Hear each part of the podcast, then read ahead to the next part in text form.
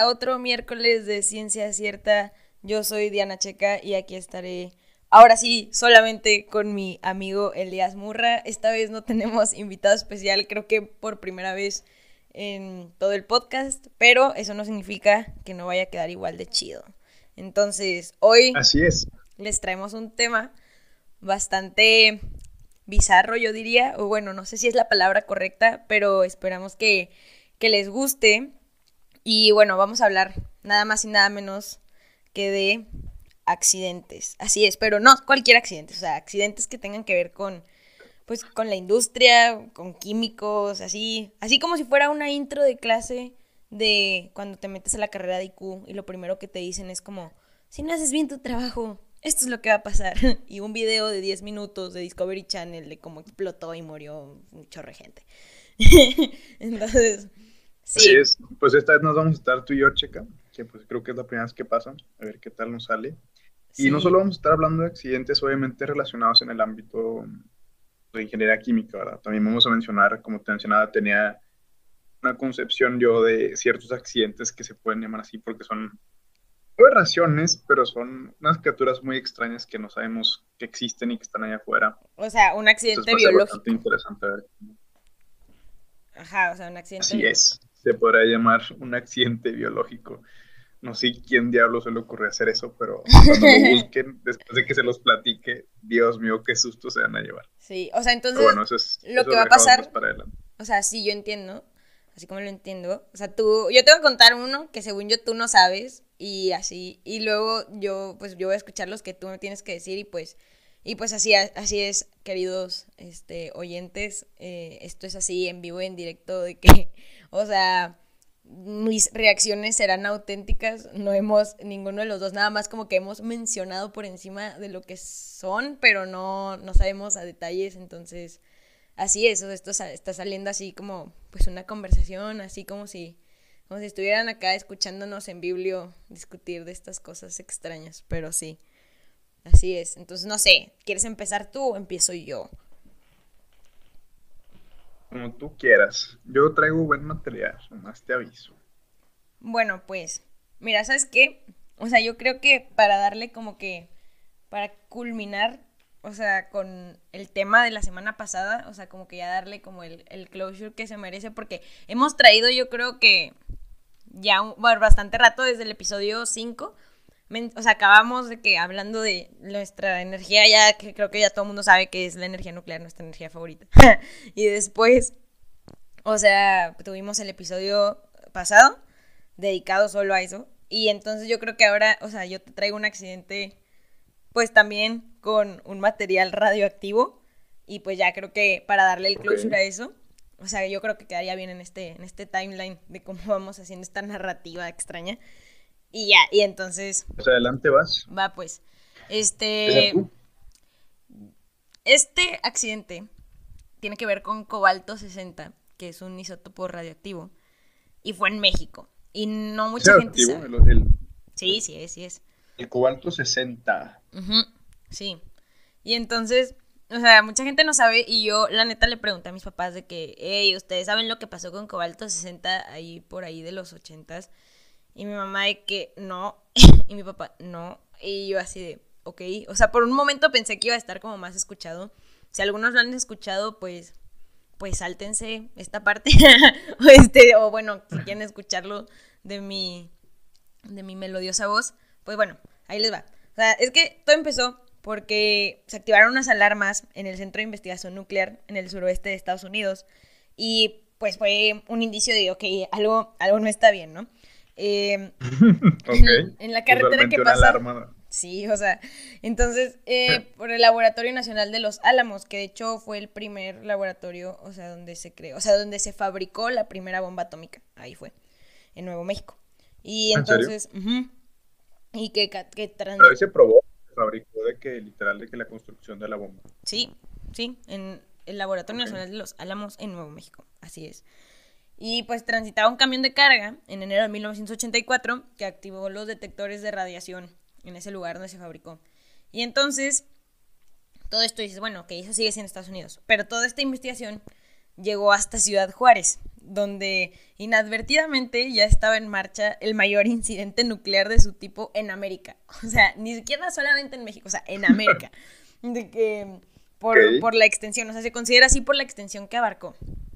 O sea, no, no se compara, o sea, para entrar en contexto, o sea, no fue una explosión de un reactor nuclear como, como en Chernobyl o, Fukushima, ¿no? O sea, no, no, no. Pero, o sea, o sea, de que sí, el alcance de contaminación que pudo haber generado y así en México, o sea, sí se puede comparar con algunos que tuvo la Unión Soviética y, y nosotros bien sobres, desapercibidos de esto, o sea, la verdad. Que, que, igual obviamente pasó 14 años antes de que tú y yo naciéramos, entonces digo. Pero, pues todo pasó porque, o sea, estas, este material, o sea, dice que miles de toneladas de varilla de construcción quedaron contaminadas con cobalto 60 y luego este material fue comercializado en 17 de los 32 estados. O sea, ahora imagínate de que todo lo que se tardaron en como que rastrear eso en los 80 con nuestro maravilloso sistema de todo lo que tenemos en México. O sea, les valió. Sí, o sea, pues es que les valió porque ahí te va cómo empezó. El cobalto 60 decae emitiendo radiación beta y radiación gamma. Entonces, pues sí, sí es radiactivo. Este, su decaimiento, o sea, la vida media del cobalto 60 es de 5.26 años. O sea, lo que significa que cada 5.26 años la actividad presente de una fuente se reduce a la mitad, así, para, para dejarlo en, en términos más entendibles. Y luego, ah, bueno, pues entonces tú dices, bueno, ¿y cómo acabó eso de que en 17 estados de México? Y bueno, todo empieza en que había, o sea, el 25 de noviembre de 1977 el Centro Médico de Especialidades de Ciudad Juárez adquirió una unidad de tratamiento y esta unidad tenía el cobalto 60, que estaba fabricado en Estados Unidos. Eh, la verdad desconozco para qué usaban esas unidades, pero, o sea, sé que, que pues unas cosas se usaban para el cáncer y así, o sea, de que Marie Curie había descubierto eso y se habían implementado y así. Este, y pues su importación pues requería un permiso de la CNSNS o asegura que, y pues ya, o sea, la verdad es un organismo ahí que tiene México, ¿no? Y pues esta organización dice que, que nunca le avisaron y que pues ellos dicen que ellos nunca extendieron la autorización y oh, típico, típico de este de México mágico a veces, ¿no? Y entonces, o sea, el, el, hospital dijo, ah, no, pues pon eso ahí atrás, ahí en el garage, ahí ponlo. Y almacenaron indefinidamente en un espacio de la clínica este, pues que obviamente no están en condiciones para guardar un material radioactivo. O sea, imagínate, ay, sí, ahí ponlo al lado, ahí luego hacemos carnita asada. O sea, no, no inventes. O sea, de que. Cabo que se calientan, ¿no? Ajá, sí, sí, ahí ponlo. Mira, sirve ahí de. Para poner ahí unos estantes, está bonito, está coqueto, pues no, o sea, ¿sabes? O sea, entonces, o sea, un día lo extraen del hospital como chatarra. O sea, de que llegó alguien y dijo, hey, aquí tiene este mugrero, ya, sáquenlo. De que a ver qué hacen, véndanlo ahí, tráiganos la lana o lo que quieran, ¿no? Y entonces pasaron seis años hasta que en diciembre de 1983 el técnico de mantenimiento de la clínica, conocido como Vicente Sotelo Alardín, pues el, el, pobre compa, eh, pues inició todo el incidente pues no, de una manera, o sea, no, estaba muy, o sea, el, el, señor pues obviamente no sabía que eso había pasado, ¿sabes? O sea, él no tenía idea de lo que estaba haciendo, eh, claramente. Y, o sea, fue, fue inadvertido, o sea, no fue algo consciente.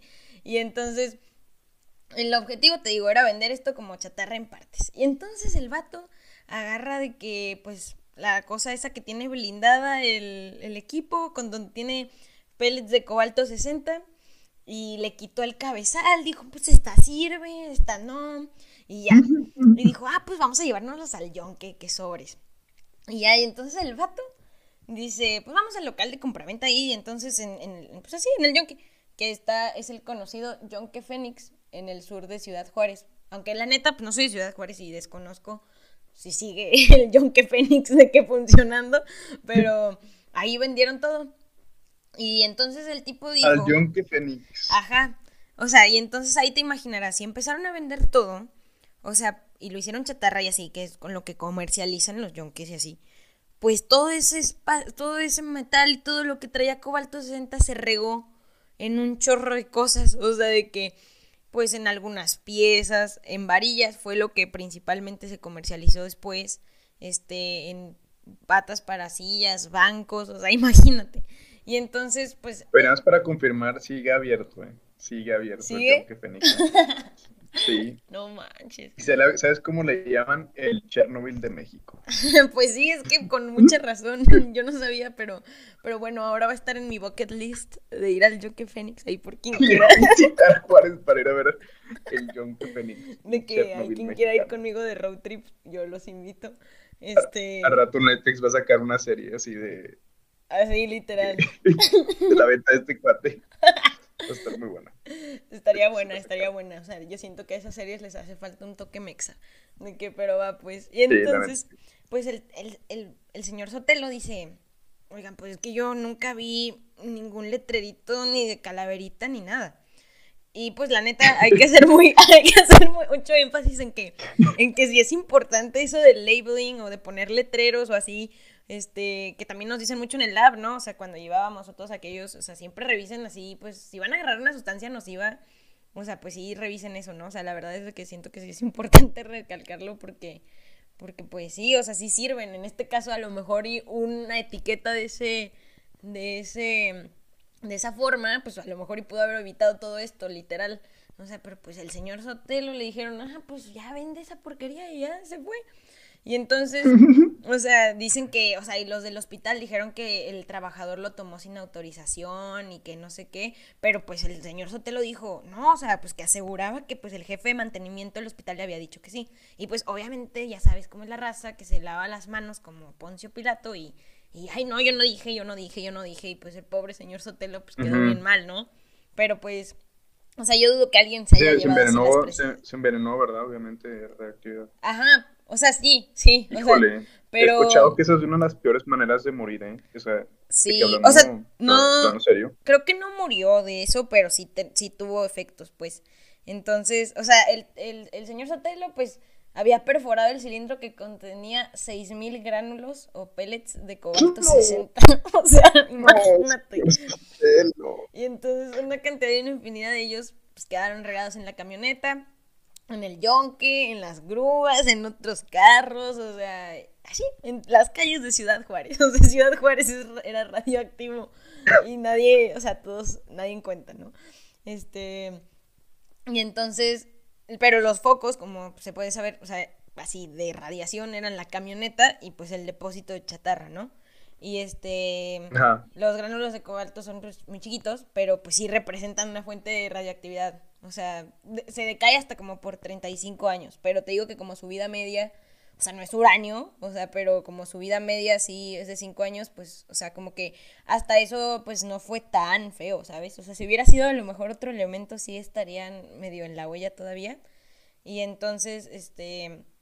Entonces, pues te digo que para diciembre de 1983, o sea, fábricas de productos de acero en las fundiciones, este, que en este caso era aceros de Chihuahua, este, era fue el, primer, el principal comprador de hierro. Y entonces ahí fue donde también se comercializó y te digo que las varillas y todo las... Y de repente te digo que el 16 de enero de 1984 se dio la detección de la camión, del camión de carga que pasaba cerca del Laboratorio Nacional de los Álamos y entonces detectan esta como emisión de radiación y Estados Unidos le habla a México de, hey, de que, qué rollo, o sea, ¿por qué, ¿por qué tenemos detectado que... Estás, ¿Estás desarrollando armas nucleares o qué? Sí, y de hecho, aquí otro fact, como acá de que paréntesis cultural, pero hace como unos, creo que 3, 4 años, eh, se robaron iridio aquí en México. Así, sobres, o sea, lo traían unos contrabandistas neta ahí en Guanajuato. ¿Iridio? Sí, o sea, de que... Pero como, o sea, ¿quién, quién se lo robó a quién?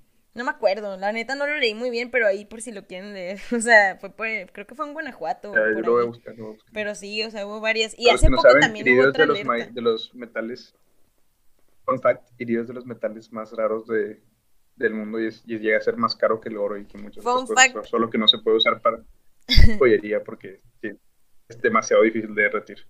Fun fact, Elías estuvo como una clase entera diciéndome que quería un anillo de iridio. Sí, perdón, perdón. ¿De qué? Sí, la verdad, sí. Sí. Oye, es que leí del metal, pues estuviste, estuviste ahí toda la historia, o sea, encontré el metal y dije, no manches, de que este es el adamantium de la vida real. que sí, ahí un poquito. Tienes que meterle un chorro de, sí. Se usa bastante pero para... Pero demasiado caros. Sí, se usa bastante para fotocatálisis, la verdad. Pero sí, ya se ¿Ah, sí? están usando. Sí, No sé qué es eso. ah, pues es de romper eh, enlaces o bueno, de que con activación de la luz. ahora te la clase sí. y seguimos con el señor. Está bien, entonces llega el señor Sotelo y ya. Y entonces, o sea, pues primero pues eh, tuvieron que como que aislar los lugares, como que empezaron a investigar, ¿no? De que a ver qué pasó, ¿no?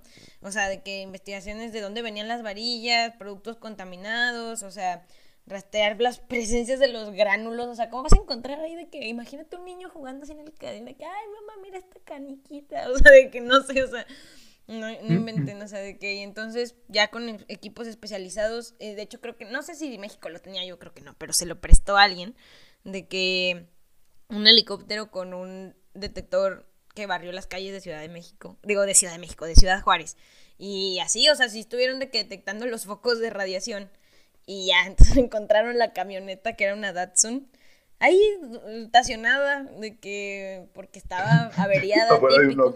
Ah, pues en un barrio, ¿eh? O sea, no- o sea, literal. Este, pero estaba cerca de la frontera con Estados Unidos. Y ahí vivía el señor Sotelo, que pues también era un foco de contaminación. O sea, eh, llegaron a... Señor Sotelo, lo veo brillar el día de hoy. No, hombre, imagínate que el señor... Pobrecito. De que, imagínate, al señor Sotelo le dijeron, ¿y cuál es tu poder? Brillar en la oscuridad. Asistente. Asistente. Asistente. entonces... Oh, pobre señor Sotelo. Sí, no, está muy sad. Entonces, este... Ah, bueno, entonces el- las lecturas que estaban ahí por la casa del señor Sotelo, pues llegaron a mil ronchen... No, a uno ronchen sobre hora. O sea, y pues ya esto es una exposición bastante alta. eh, Muy letal. Sí, o sea, de que pues es una exposición de una hora a cuerpo completo puede morir una persona, la verdad. O sea, si el señor Sotelo se hubiera quedado ahí constantemente cerca de la fuente de radiación, se petatea el señor Sotelo. Esperemos y siga vivo.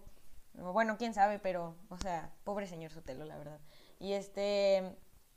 Y pues ya, entonces debieron haber recibido, yo creo que toda la gente ahí de que estaba trabajando, dicen que una exposición aproximadamente de 4.7 Roentgen sobre hora, que pudo haberle provocado Ajá. vómitos al cabo de horas, enrojecimiento en la piel en la semana y así, ¿no?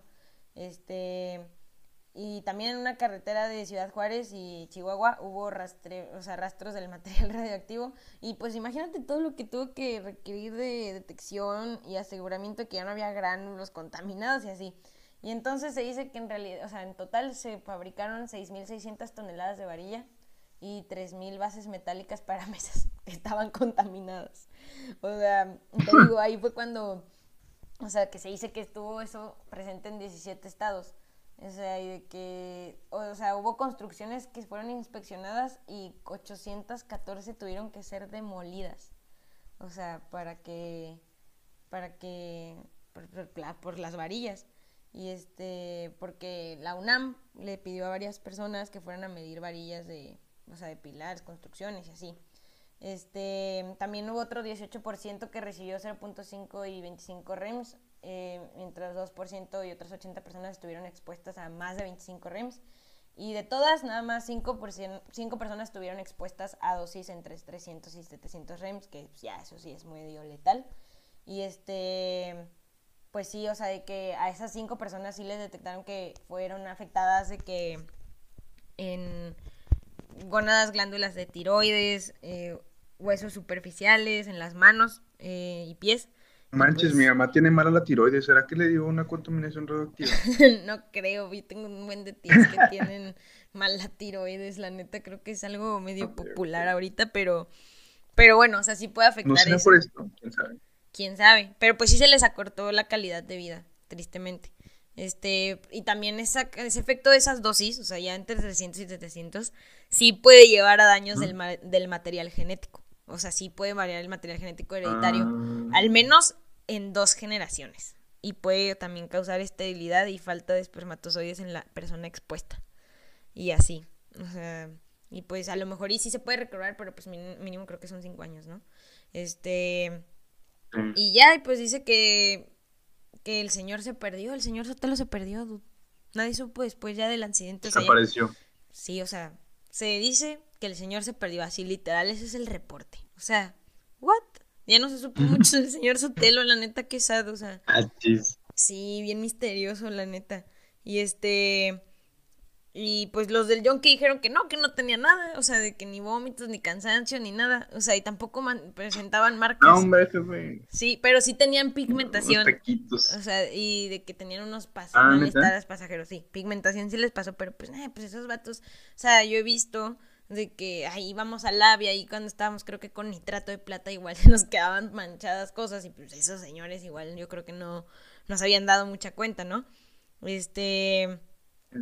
Pero, este, cuatro pues trabajadores y el hijo de uno de ellos y un cliente sí presentaron leucopenia, que es la disminución en la concentración de leucocitos en la sangre. Y este... Mm. Y también la gente que trabajaba en Achisa, que eran los, creo que son los del acero de Chihuahua, se quejaron también de fuertes dolores de cabeza, vómito y así. Y entonces, pues, al final ya de esto, también lo último así fue que tenían que hacerse cargo del material radioactivo, ¿no? Y pues ya sabes que lo tienes que dejar en un lugar lejos de cualquier manto acuífero, que tenga poca lluvia, o sea, tiene que cumplir una serie de, de requisitos, ¿no? El lugar. Requisitos. Ajá, entonces, sí, pues conseguir un lugar así nomás, pues tampoco está tan fácil, ¿no? Y pues ya le pusieron la pedrera, que ahí había un lugar y ahí fueron llevaron, llevados un chorro de varillas, materiales fabricados, o sea, la camioneta del señor Sotelo, o sea, todo se fue sepultado ahí entre concreto para neutralizar su efecto nocivo, pero pues en fin, la negligencia y el mal manejo de las cosas, poco seguimiento, son lo que ocasionó la neta todo esto, o sea, como alguien tenía ese equipo ahí sin autorización, o sea, el pobre señor Sotelo, o sea, de que la gente haciendo de que de mantenimiento nomás diciendo cosas al aire, no teniendo cosas bien identificadas, este, y pues ya, o sea, estuvo súper sad. Igual, o sea, mucho de esto, pues sí leí el reporte completo, literal, en una noche, así de todo lo que hay, está escrito en los ochentas. Este, y pues ya, o sea, el sitio donde tiene que encontrarse el cementerio debe estar localizado en una zona geológica estable, no debe estar sujeto a procesos fuertes de erosión mm, y pues precipitación fluvial debe ser baja. No se puede usar como zona industrial o de habitacional de que no en muchos años y este tampoco para uso de tierra de agricultura ganadería y así pero pues ya lo tienen bien abandonado y pues, pues qué triste y así. Y ya pues creo que bueno checa antes de que se nos acabe el tiempo no pues todavía aviéntate. Porque nos quedan como nos quedan como 15 minutos. Te voy a contar yo. O sea pero te voy a decir honesto cuando estamos haciendo esto Ajá. me puse a investigar de varios accidentes que han pasado a través del mundo. Y sí, en 1921 un accidente en Alemania tal, Texas otro en 1947, en 2005 incluso otra vez, creo que fueron cerca de, murieron como 15 personas, creo que explotó algo de, hidrocarburos, pero no hay nada, no encontré nada más interesante de esos accidentes, más que era lo mismo que tú dijiste ahorita, de que negligencia, falta de seguridad, o sea, como que no, no les interesa que estén al 100 todas las facilidades en las que están trabajando. Y luego, pues, todo al aire y así.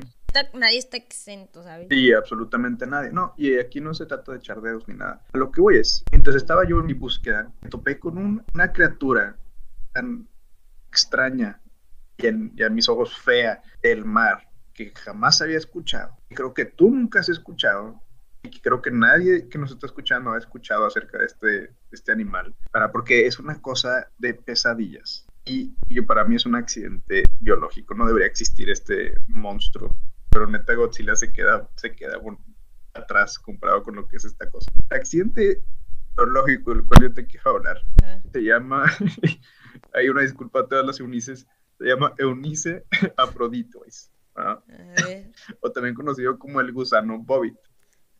El gusano Bobit. Un gusano Dude, ¿qué es esa cosa? Está horrible. Ay, no, me dio no sé qué.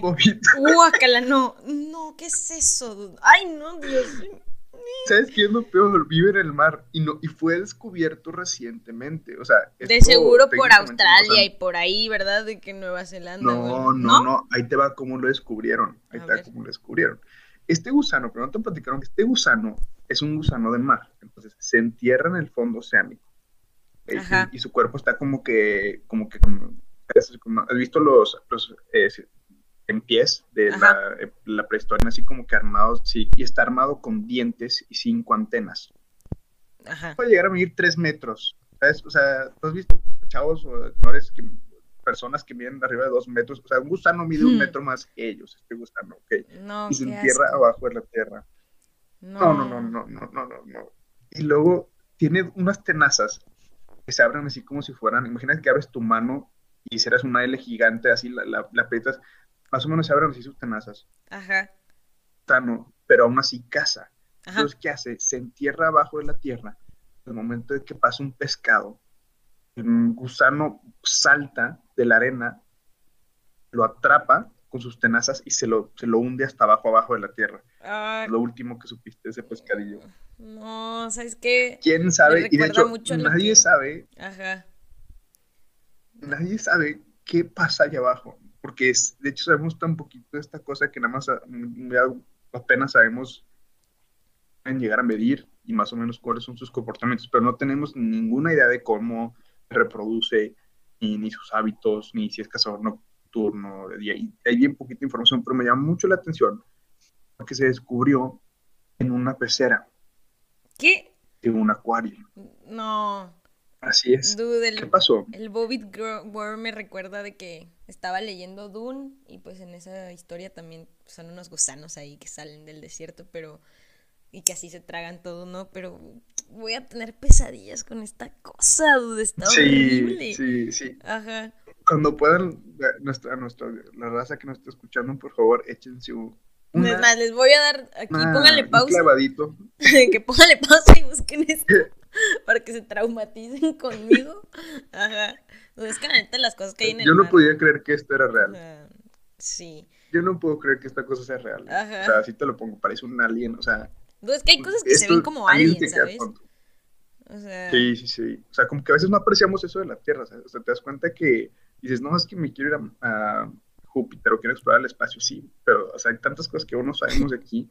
Que neta, este gusano, por ejemplo, este es el malo de la película. ¿ok? De- Este- esta cosa no debería existir. me acordé ahorita de Ay. un TikTok que vi que decía que, o sea, la neta no sé si esto sea real, o sea, como tal, pero o sea, de que ah, vi un TikTok de una morra que puso así, de que la NASA primero investigaba el mar y después se dedica a sacarnos de este planeta, así como que dejando de que, que encontraron allá abajo, de que sí, y yo me quedé que, bro, de que neta. Encontraron el Bobbit Worm, seguramente. Sí, dijeron, ya, Seguramente vámonos de aquí. Antes de que crezca más. Este planeta nos quiere Ahorita, matar. ¿cómo lo descubrieron? Ajá. Era un señor que tenía pues su acuario, ¿no? Y pidió unos corales naturales que le llegaron, así como que, ¿sabes? Piedras de coral en la- en- de las arrecifes y así. Ajá. Pues, la- las pusieron en su acuario, pasa el tiempo, todo bien, sus pescaditos bien felices y todo. Luego, al cabo ya después de como unos un par de meses, empiezan a desaparecer primero los pescados, los pescados más chicos, desaparecen así de, Así de que ya. uh, "Se achis, ¿qué, qué, ajá. qué está pasando? O sea, se lo Ajá. comió otro, dijo, bueno, a lo mejor se lo comió otro, ¿no? Entonces, ¿qué hace? Pues mete pescados más o menos del mismo tamaño de los más grandes, Ajá. ¿verdad? Sí, sí. Bueno, empiezan a desaparecer los más grandes. Ajá. Dice, achis, un día baja en la mañana y no queda ni un solo pescado. Yo tenía En una tortuga acuario. caníbal que le que hacía lo mismo. Pero acá. Sí, pero fíjate, bajas y dices, ah, bueno, este, ¿qué pasó aquí? Ajá. Entonces dice, no, pues algo, algo se los está comiendo, no sé qué sea. ¿Qué hace? Agua a su, a su tanque, a su pecera, perdón. Ajá. Encuentra este bobbit worm, medía cerca de alrededor de creo que de 500 centímetros, casi medio metro, atorado en su, en su pecera. No. Y ahí es donde se encontró el Bobbit Worm. Y de hecho después alguien le puso Bobbit Worm, un caso de Inglaterra que está un poco indecente, ahí lo buscará la raza si quieren saber más de eso. Este, obviamente Asco. se refiere un poco al, al asqueroso look del gusano también. Entonces, eso se los dejo de si quieren investigar un poquito más. Sí. Pero así es, Teca, este para mí es el peor accidente que ha hecho Pero, o sea, ¿y no saben cómo llegó el Bobbit Worm ahí? O sea, de que cómo llegó a la pecera. O sea, ¿y en dónde se ubica? Dicen, que a lo mejor había, había un pedazo de larva adentro del coral. Ah, sí, yo también estaba ¿sabes? O pensando sea, en eso. De que así, que o a lo A lo mejor, se le había tragado algo y que había quedado una larva así, no sé. Pero qué asco. De que. No. ¿Y está en todo el mundo? No, ¿O me- qué rollo? A ver. Sí, fíjate que está, eh, creo que está en el Océano Pacífico usualmente. Este, de hecho se encontró uno en Campeche, en No, ya no voy a ir, adiós, que ya no. O Y sea, deja tú, sí son dice los- que se, o sea, que hay varios lugares, pero que por lo regular, o sea, según Sangul, de que en el Océano Indo-Pacífico, en la India hasta las Islas Salomón y norte de Filipinas, o sea, es donde se encuentra más. De que en Oye, ahorita 10 una corrección me equivoqué. Dije que medía 500 centímetros, que serían 5 metros, no está mal. Perdón, me refiero, quería decir este, es, era uno chiquito. Como 150 centímetros, me equivoqué. ¿eh? Disculpa. Bueno, ok, entonces. Sí, no, no, no capté primero, me emocioné. Ok. Pero aún así, sigue siendo un gusano de metro y medio, no, no te vas a quejar, ¿sabes? Sigue siendo cosa de pesadilla. Sí, no, guacala, no, qué horror.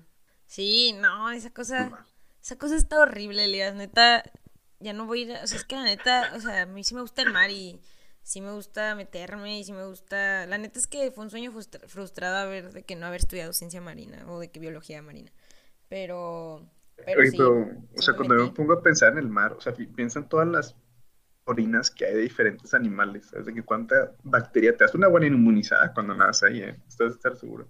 Mm, sí, Eh, o sea- la verdad. La verdad es que sí.